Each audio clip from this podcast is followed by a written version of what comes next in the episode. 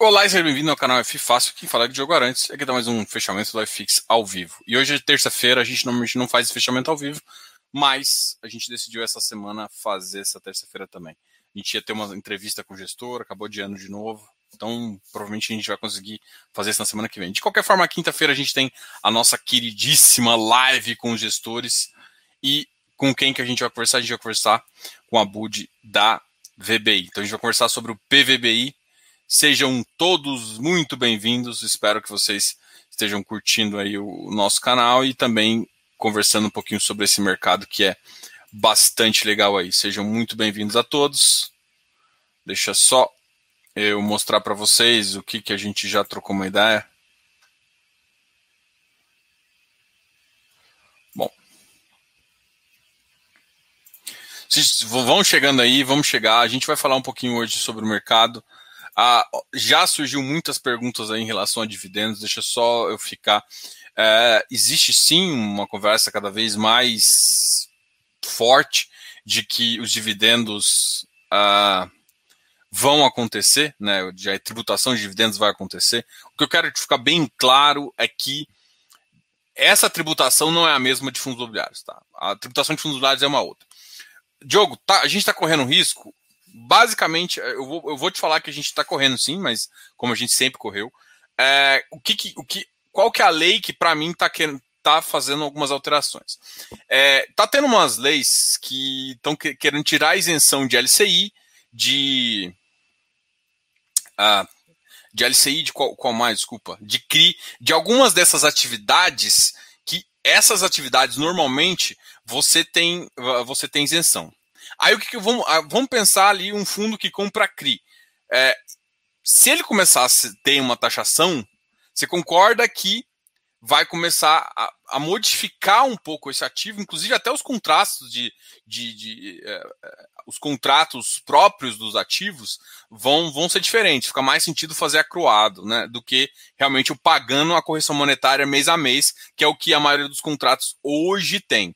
Então, provavelmente, se eu fosse um crisista, um fundo, eu chamaria uma assembleia e mandaria, em vez de ficar pagando todo mês, pagando uma vez por mês, eu deixo pagando só juros, e eu acruava isso e pagava só uma vez, que aí, por exemplo, você consegue a, a, o, seu, o seu valor aumentar um pouquinho. É claro que nem toda operação é possível. É, o CRA também está fazendo isso, até o Igor lembrou aqui. Então, essa é a modificação que um pouco me preocupa porque é uma tributação que vai vir para o agronegócio e pode vir também para o mercado imobiliário. E aí isso eles podem decidir incluir. O FIAGRO também não foi definido. Então, essas questões me preocupam mais do que o que a gente está quando o pessoal fala de dividendo. E eu falo muito claro, por que, que isso não me preocupa? Porque quando a gente está falando de dividendo, a função do governo é o seguinte: o que, que acontece? O, o cara que tem uma, por exemplo, lucro, não é nem lucro presumido, tem lucro real. A empresa está em lucro real. Ela paga o lucro dela em torno de, sei lá, 30, 34%. Vamos supor que ela paga esse lucro real. O que, que eles vão fazer? Vão diminuir esse negócio, eles vão diminuir esse lucro e vão pegar parte disso e colocar na saída do capital. O que, que vai acontecer? Para a empresa distribuir capital, vai ser pior do que ela ficar.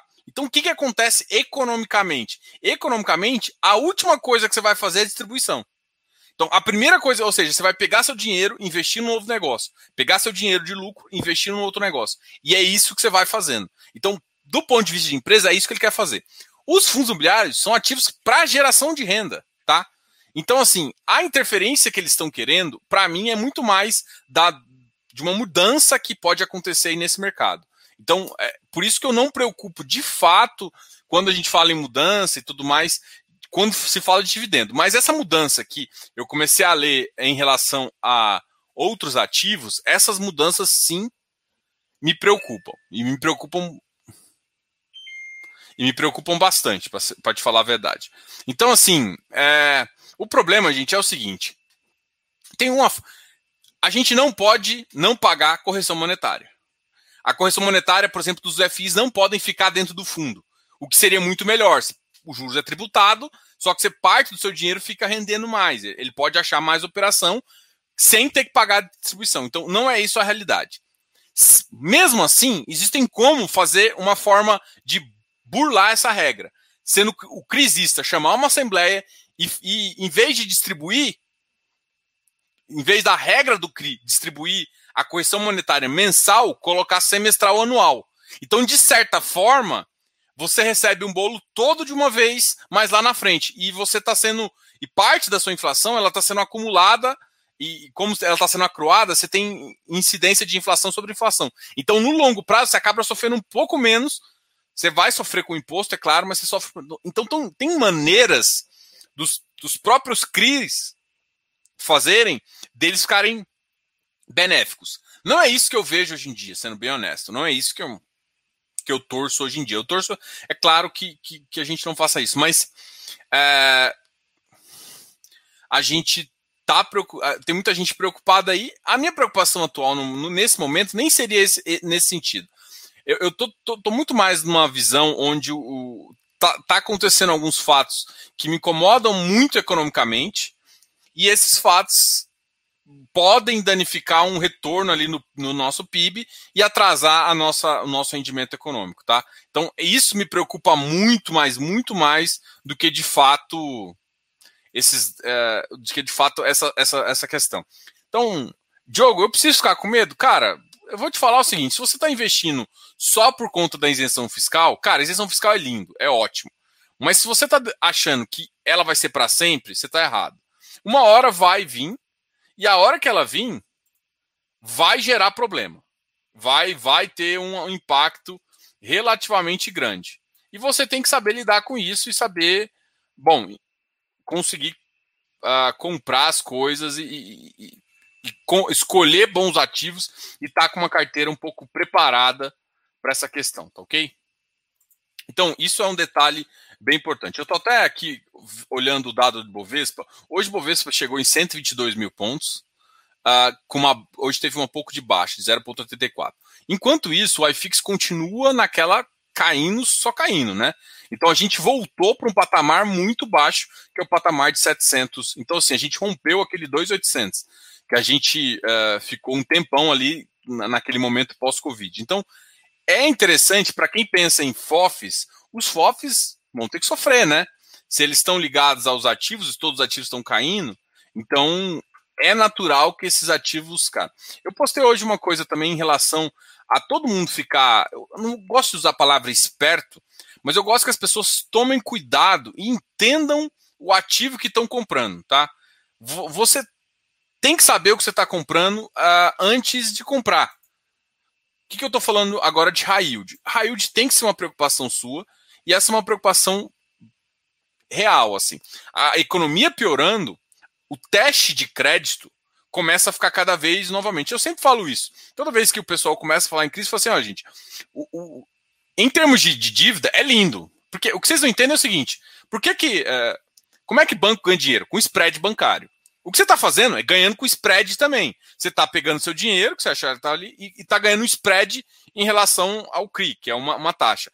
Se os caras deixarem de pagar como é pulverizado, ou mesmo um corporativo, um corporativo mais arriscado, cara, se deixar de pagar o seu fluxo, é claro que você, a vantagem do CRI é uma, uma, coisa linda, porque você tem um ativo que ele, que ele serve como garantia. Só que essa garantia pode valer pouco ou valer muito. E a liquidez dela pode ser pouca ou muita também, e você não conseguir recuperar o seu principal. Isso é, uma, é um fato. Então, em crises de crédito, é, acontece isso. A grande questão é que a gente não viu o crédito de crédito ainda. E não viu porque a economia voltou a acelerar. Só que agora ela deu uma freada de novo. Então, assim, é, eu, eu, eu, sou cautelosamente otimista. Eu não acho que essa crise vai vir, mas mesmo assim eu gosto de me posicionar, caso ela venha, de uma forma com que não vai é, blindar. Diogo, se uma crise de crédito acontecer, ela, é, ela afeta todos os ativos, normalmente, de forma geral, mas ao mesmo tempo ela afeta o, o, o e assim, ela, ela pega em um ou outro ativo, ela não pega 100% dos ativos, é uma coisa que você tem que entender também, tá? Então, ela não pega um ativo só, ela pega vários ativos. Então, é, é, um, é uma detalhe para proteção aí para a gente fazer. Vamos aqui abrir os ativos de hoje para vocês enxergarem o que mais caíram. Uma pergunta aqui que, que o pessoal tem. Boa noite, fala um pouco do Deva.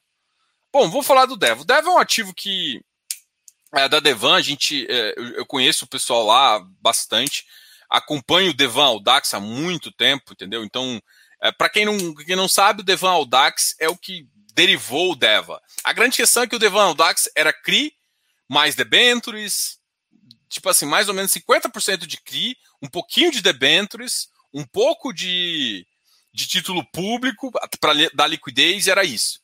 O, e o Devan sempre foi acima dos peers dele. E agora o Deva basicamente tirou essa, essa parte é, mais é, de debêntures e outras coisas e ficou só com os fundos. Então, é, um, é uma casa que já tem uma expertise e tem um bom track record nesse fundo. O Deva é um fundo novo, é, ele surgiu, assim, chegou a bater 170 na máxima de um dia aí, teve uma negociação uma, bem grande. Veio de. É um ativo que surgiu com 100 milhões. Hoje ele está próximo de 900 milhões se a, se a, se a oferta dele for até o final. Então, isso faz com que o preço vai sendo amassado, porque primeiro que você tinha um número X de cotas, agora você tem basicamente seis meses depois, seis meses depois da primeira negociação, que foi em novembro, a gente está mais ou menos seis meses depois, que foi em novembro, mais ou menos nessa data de 24, 25, seis meses depois desse ativo, a gente tem a, a negociação dele caiu, ele tem 10 vezes o que foi disponibilizado na primeira emissão. Ou seja, tem muito mais ativo. Então, é, é, quanto maior a oferta, é claro que o preço caiu um pouquinho. Eu acho que o mercado ainda não entendeu em, em si a carteira dos ativos, por exemplo. Tem ativos que têm carteiras semelhantes e podem, é, podem ser avaliados, mas também tem que entender para onde o ativo quer ir. O que, que ele quer te, o que, que ele quer como ter carteira? Uma coisa é a carteira atual e o outro coisa é o objetivo do fundo. Uma coisa é a oportunidade que ele enxerga, outra coisa. Então, é, basicamente é, é, isso também. O Deva tem essa car característica hoje em dia bem high yield, mas a tendência é ele ficar um pouco mais corporativo. Até fiz uma. Foi essa uma das minhas perguntas que eu fiz pro, pro time lá de gestão. Né? Então faz, faz sentido também você analisar a nossa, a, a nossa live com a Deva para até para você tomar suas próprias conclusões. Mas realmente é, para mim é um, é, um, é um, time excelente de gestores. Gosto muito do time de lá, tá ok?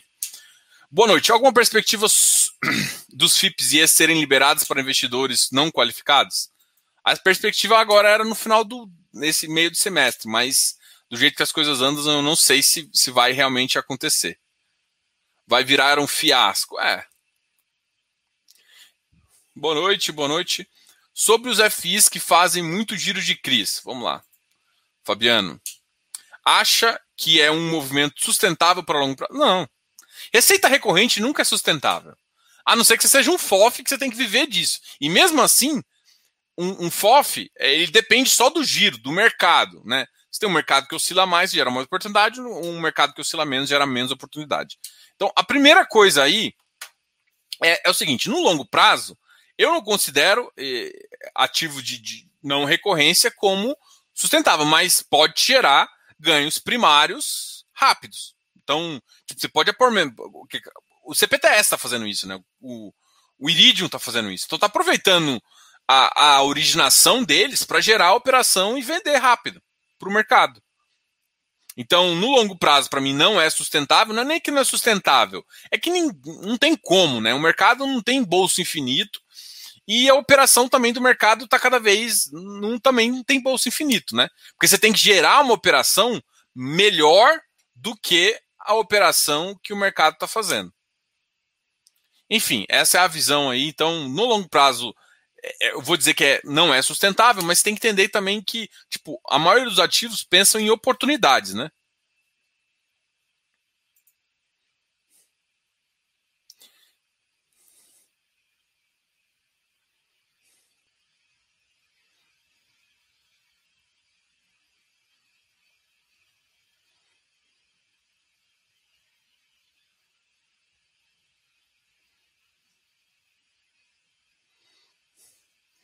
Bom, vamos agora aqui para comparar aqui a nossa, a nossa visão, é, para pegar os ativos que mais caíram hoje. Deixa eu até comparar uma coisa aqui. Porque o ABCP, eu lembro que eu falei, ele foi o ativo que tinha mais subido ontem e hoje parece que foi o ativo que mais caiu. É isso mesmo. Ele deu um pico ontem, subiu e hoje, ou na segunda-feira, e hoje voltou a cair. Vou abrir a tela aqui e a gente vai conversar um pouquinho sobre o mercado. É...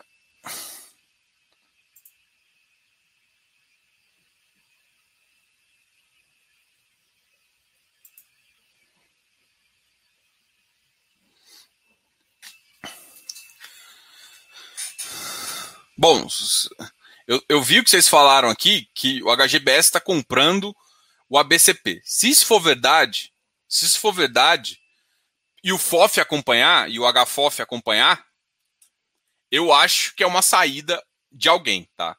E aí isso vai, isso vai culminar com alguma mudança de gestão. É, é essa a visão que eu acho.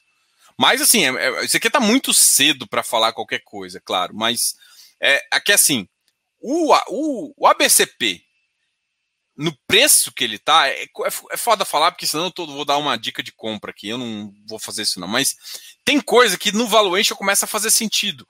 Não pensando num ativo futuro, né? Não pensando no fluxo de caixa, mas no que, que o ativo vale na região e quanto ele vale, entendeu?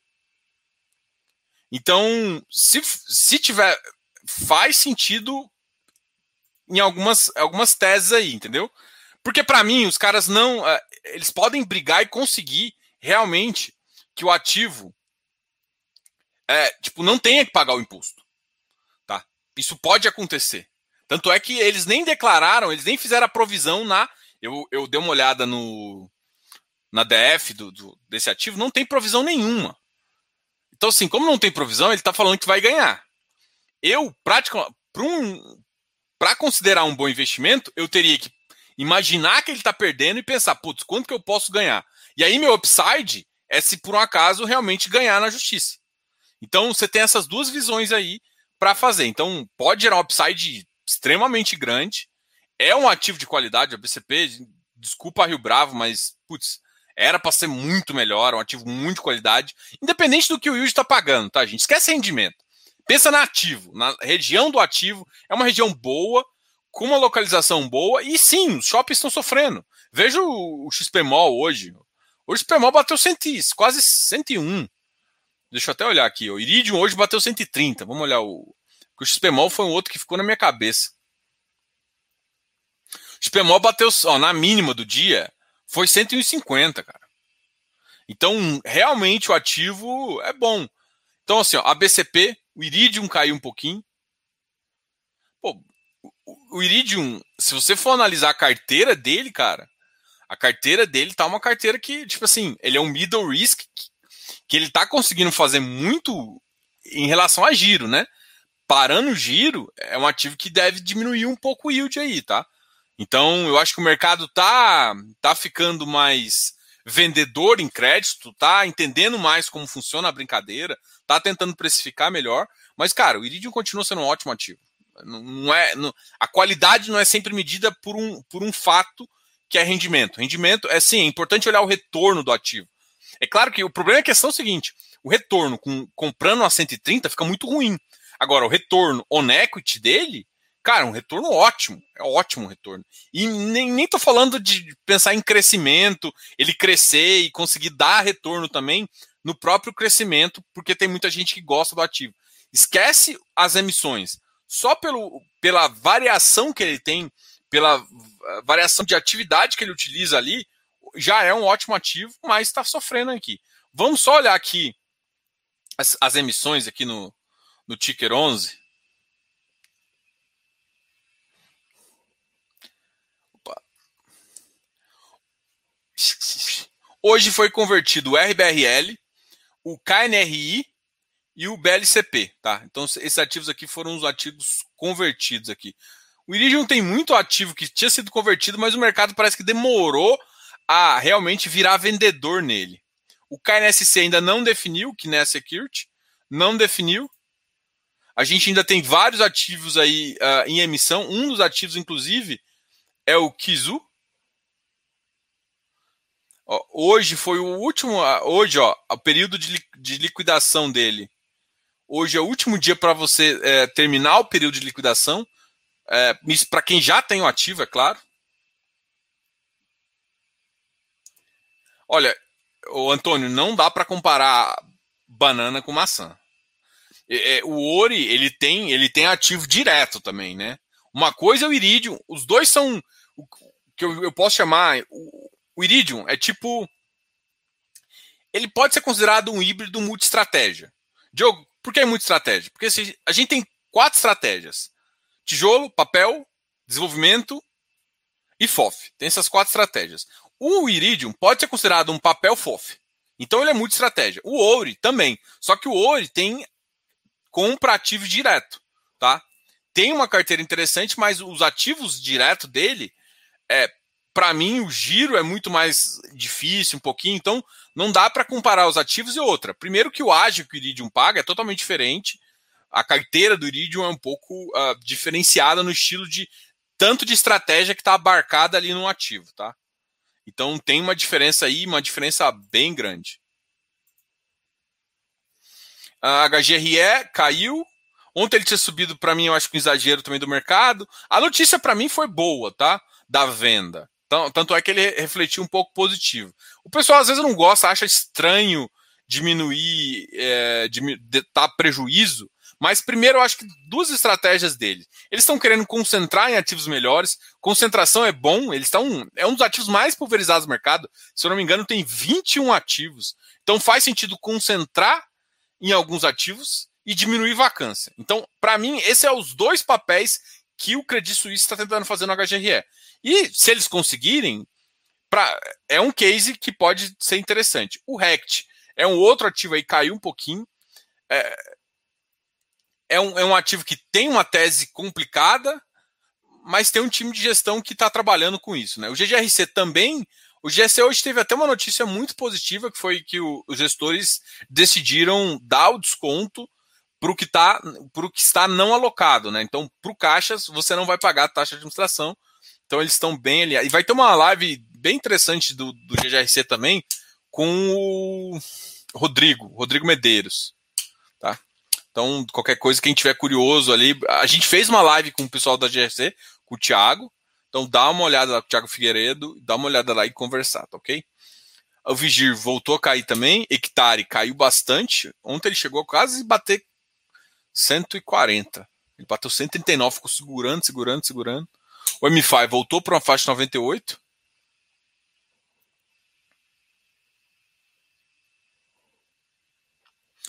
Uh, ah, RBRY caiu um pouquinho, estava na faixa de 104, caiu para 103,48, mas uma queda bem pouco relevante. O Bovespa a gente sabe que caiu 0,34, mas ainda está num patamar de 122 pontos, né? Então ainda está num patamar relativamente alto ainda, dadas as considerações. Hoje teve bagunça de novo, é, povo pedindo demissão por conta de interferência, essas, essas bagaças que acontecem aqui nesses governos populistas, independente de direita ou esquerda, a gente tem governos populistas e isso mata qualquer economia.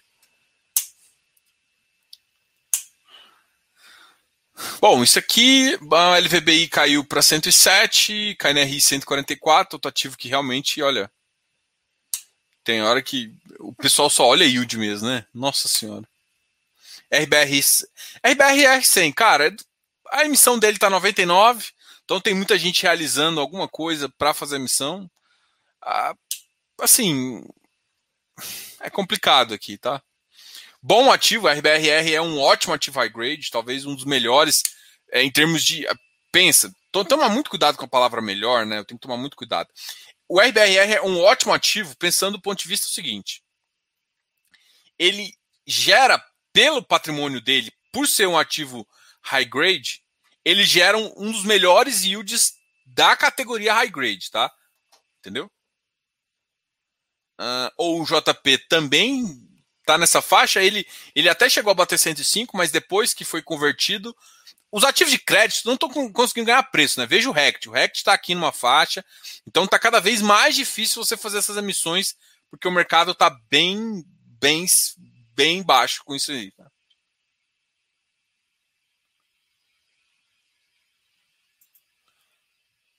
O HGRU é que assim, eu sei que está na minha planilha Tá, tá, tá, tá, no aplicativo, no GDI. Para quem não sabe, é o meu aplicativo que eu, que eu desenvolvi aí.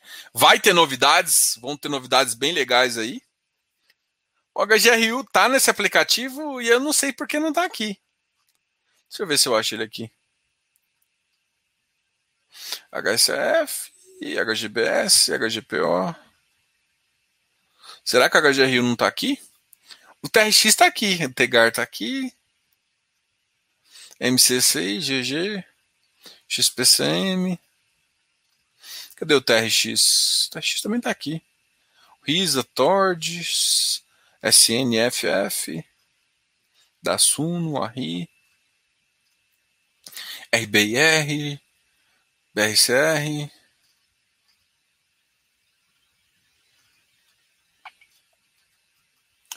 Bom, eu acho que não coloquei aqui. HGRU.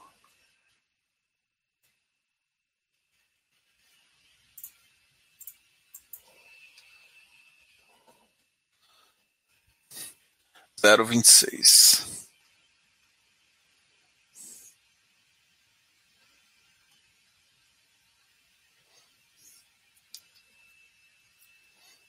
Aqui, ó, HGRU. 026. TRXF. 106. 106 com queda de 0,84. Uai, era para estar o TRXF aqui também. Não tá bugando. Bom, a XF negociou por volta de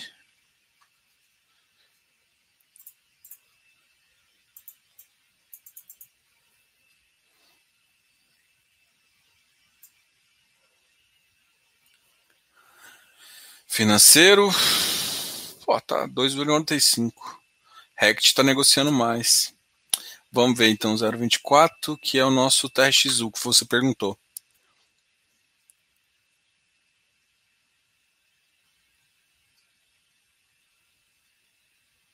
Aqui, 0,26, desculpa.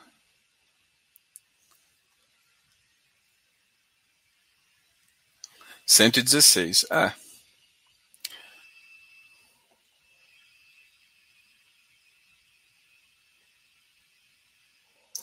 É, o, a grande questão é que assim, o HGRU sempre foi um ativo que ficou um pouco carinho, né? Ele, ele, tinha uma, ele tem qualidade, a gente tem que saber que ele tem qualidade, mas ele é um ativo que sempre pagou um ágio pelo que ele faz. Então o que está acontecendo com o mercado agora? Até as pessoas que eram mais conservadoras e buscam o, a, o Credit Suisse, agora estão vendo o, o mercado com essa subida de taxa, estão saindo do mercado. Então, nada me surpreenderia, gente, sendo bem honesto para vocês, eu adoro o mercado de fundos imobiliários, não pretendo sair, para mim eu só aumento a posição, cada vez que eu ganho, que, que aumento o meu patrimônio, parte vai para fundos imobiliários, eu adoro esse produto. Mas é o que eu vejo, assim, é natural. O que, que aconteceu em outras crises? As outras crises foram um pouco diferentes, porque as outras crises vieram, mas a taxa de juros estava alta. Então, se você for analisar o mercado brasileiro e crise, você via o mercado, até vou me colocar aqui, mercado brasileiro e crise. Aí você via sempre o Brasil você via uma. dava uma crise, o que acontecia com o número de pessoas que investiam em fundo imobiliário? Caía. Por quê? Porque a taxa de juros estava sempre alta. Então, qualquer, qualquer coisinha no mercado, o pessoal saía dele. Foi, isso foi sempre. Então, o mercado acelerava, acelerava, caía. Isso aconteceu também no, no momento ali, 2007, 2008, o mercado fez isso. Atualmente, quando eu, eu até, quando, se vocês olharem alguns vídeos, eu até achei que ia perder pessoas, porque o mercado tinha acelerado bastante tinha chegado ali nos seus 600 mil, mais ou menos. Não tinha nem batido um milhão, tinha chegado a 600 mil. Eu achei até que poderia reduzir um pouquinho, porque o mercado saiu de 300 para 600 muito rápido. Só que como a taxa de juros estava muito baixo e alguns yields estavam pagando muito, quando o mercado viu esse yield, todo mundo saiu do mercado de renda fixa e foi para lá. E o mercado de renda fixa tem aquele 555, que sofreu bastante. Então, por exemplo, é, eu, eu migrei minha carteira toda de ativos, isso inclusive foi antes, foi eu dei sorte. Antes do, do, do mercado virar, eu migrei minha carteira todo de crédito privado para fundo imobiliário. É claro que eu não estou pensando em liquidez, estou pensando em crédito privado com spread longo. Então, estou pensando até ficar até o final. Como muita gente fez um movimento até depois da crise, o que aconteceu foi continuou acelerando o nível. O que está acontecendo agora é que está vindo uma crise e a taxa de juros está com expectativa mais lá em cima. Então é possível que a gente veja ou estagnação ou uma pequena diminuição. Então, gente, todos os ativos vão sofrer. e principalmente os que o yield não fazia sentido.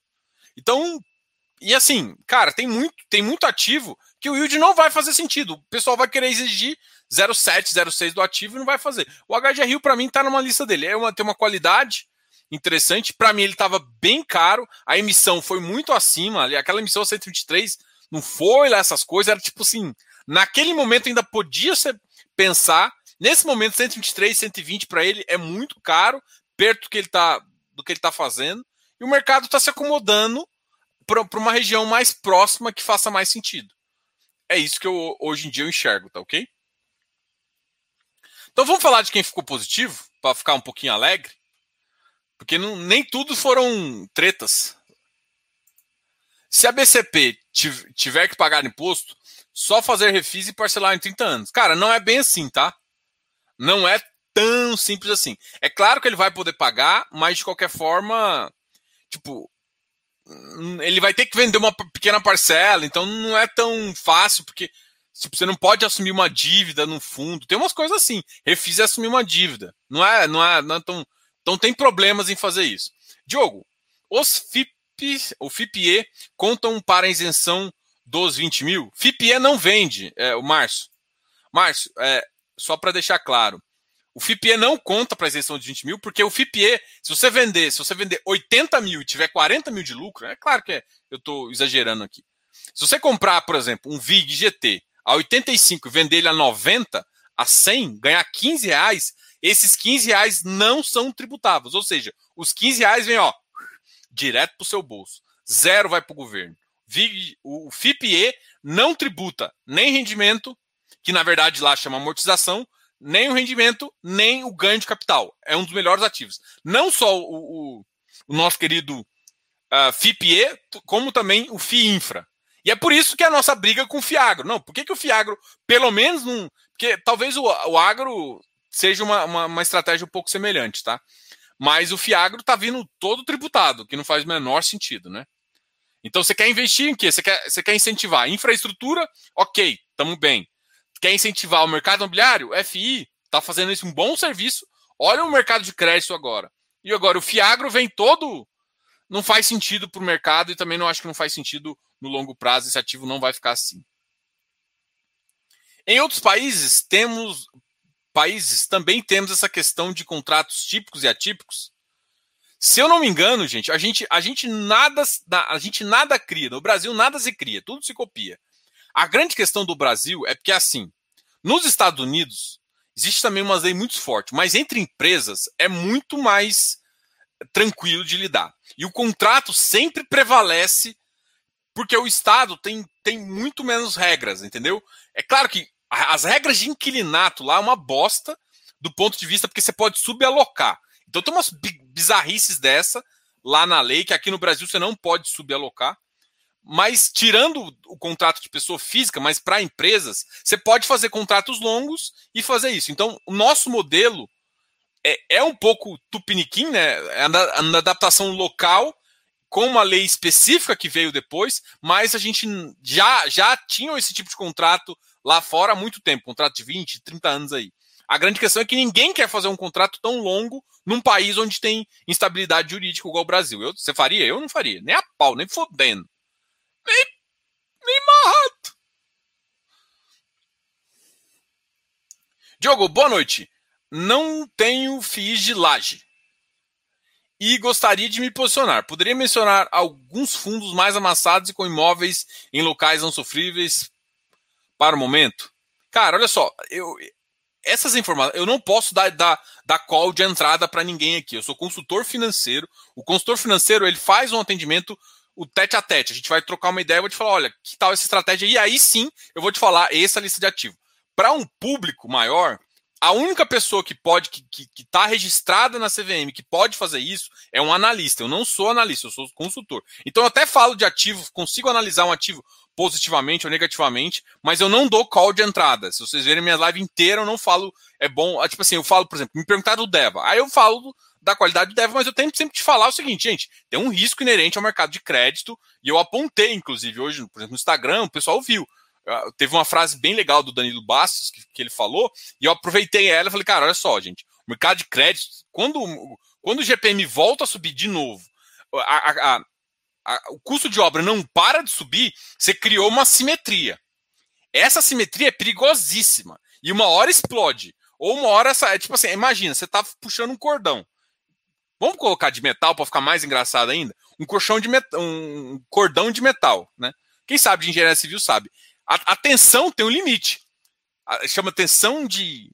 Agora esqueci, caramba.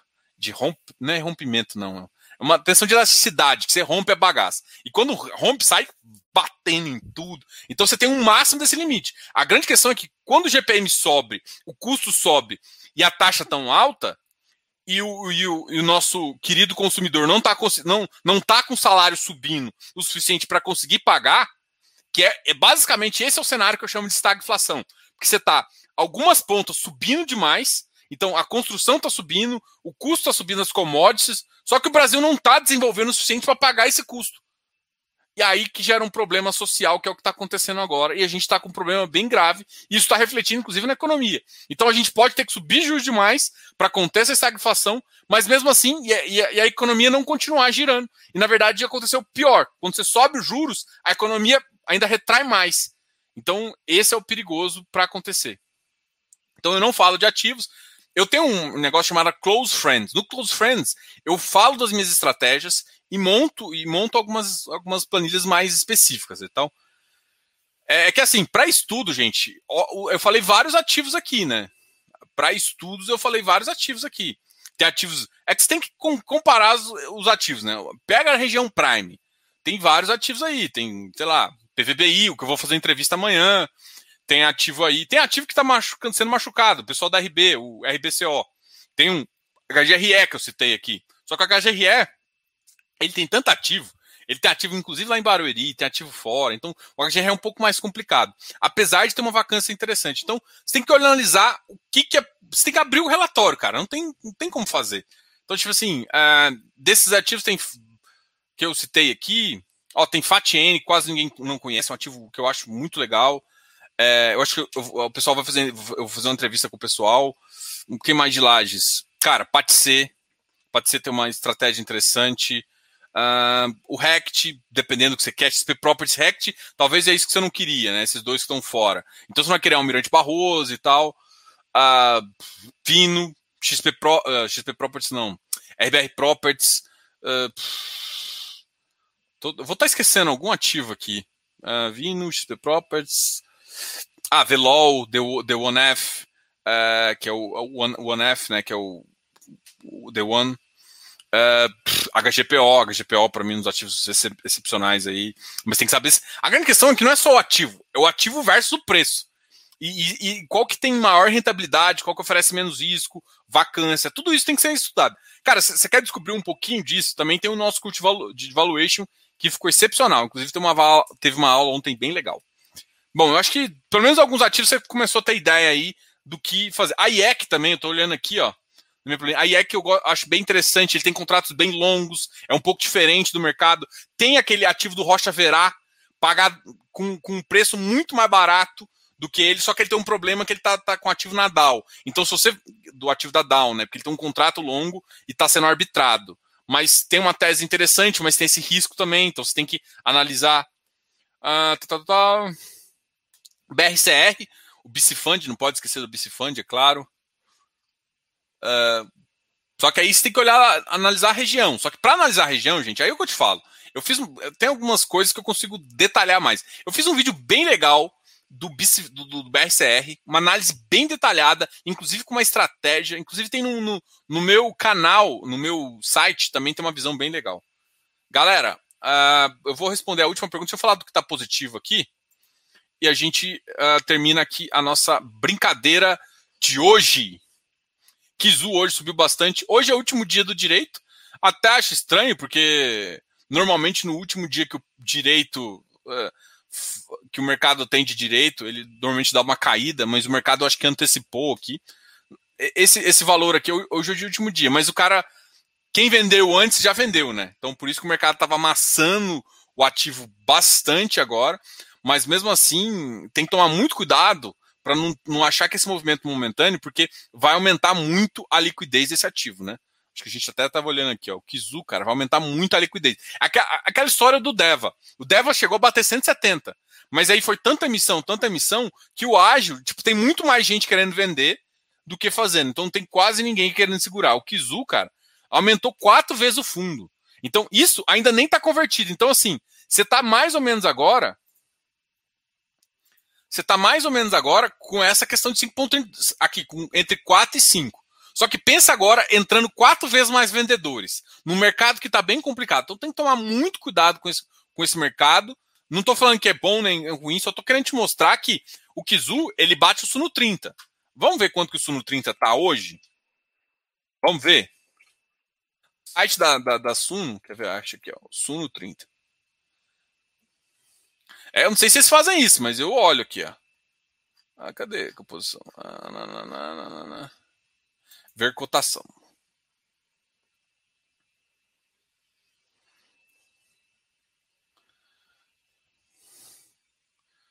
Cotação atual, ó.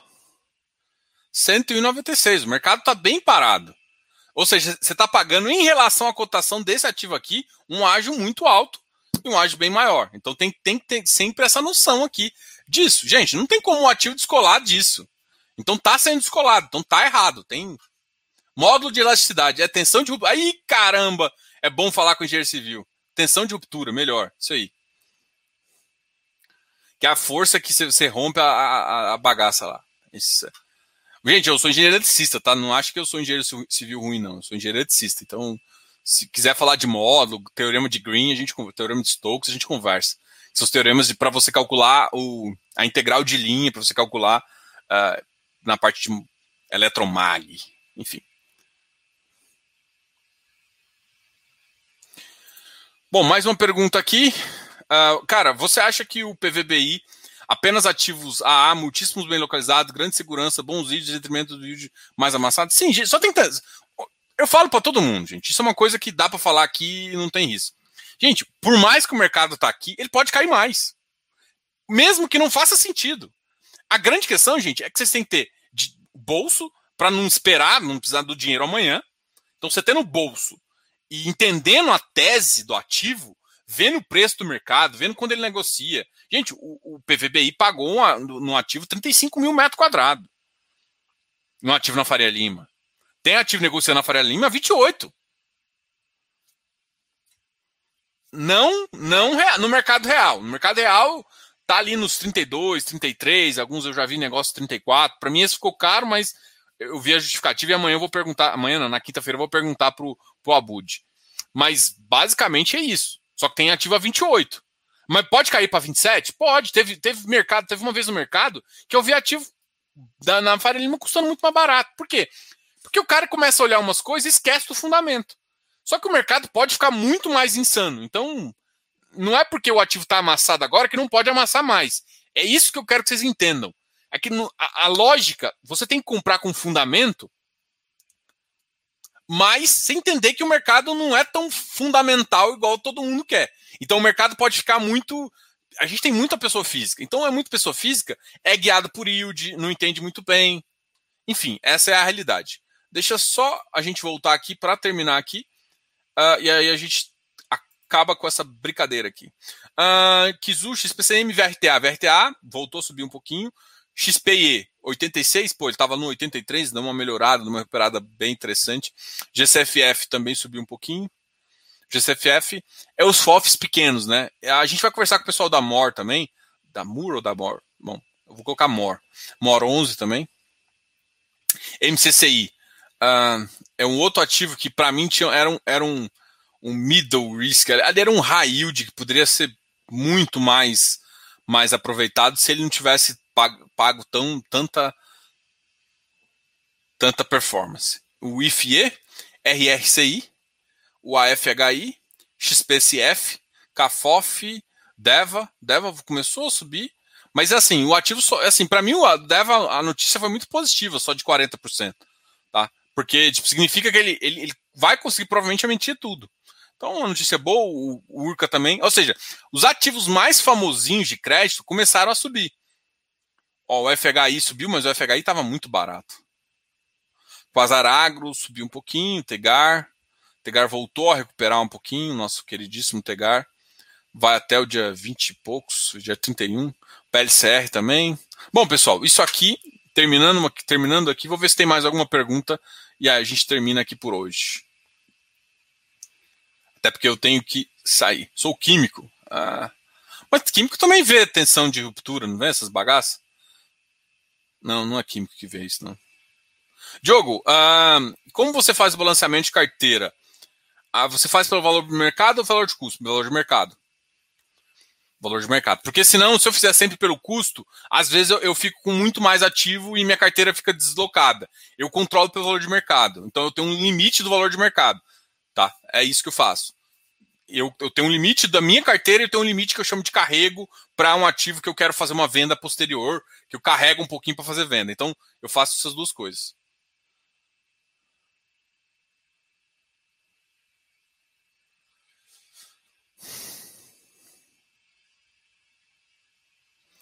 É, na verdade, a gente vai trocar uma ideia com os caras já. Eu tô, tô querendo reagendar, porque um, dos. Eu tive um. Tive uma. Teve pessoas que remarcaram comigo, aí eu tô reorganizando a agenda para fazer. Então eu já vou soltar. Esses são os caras que eu queria trazer para trocar uma ideia uh, e fazer sentido, tá ok?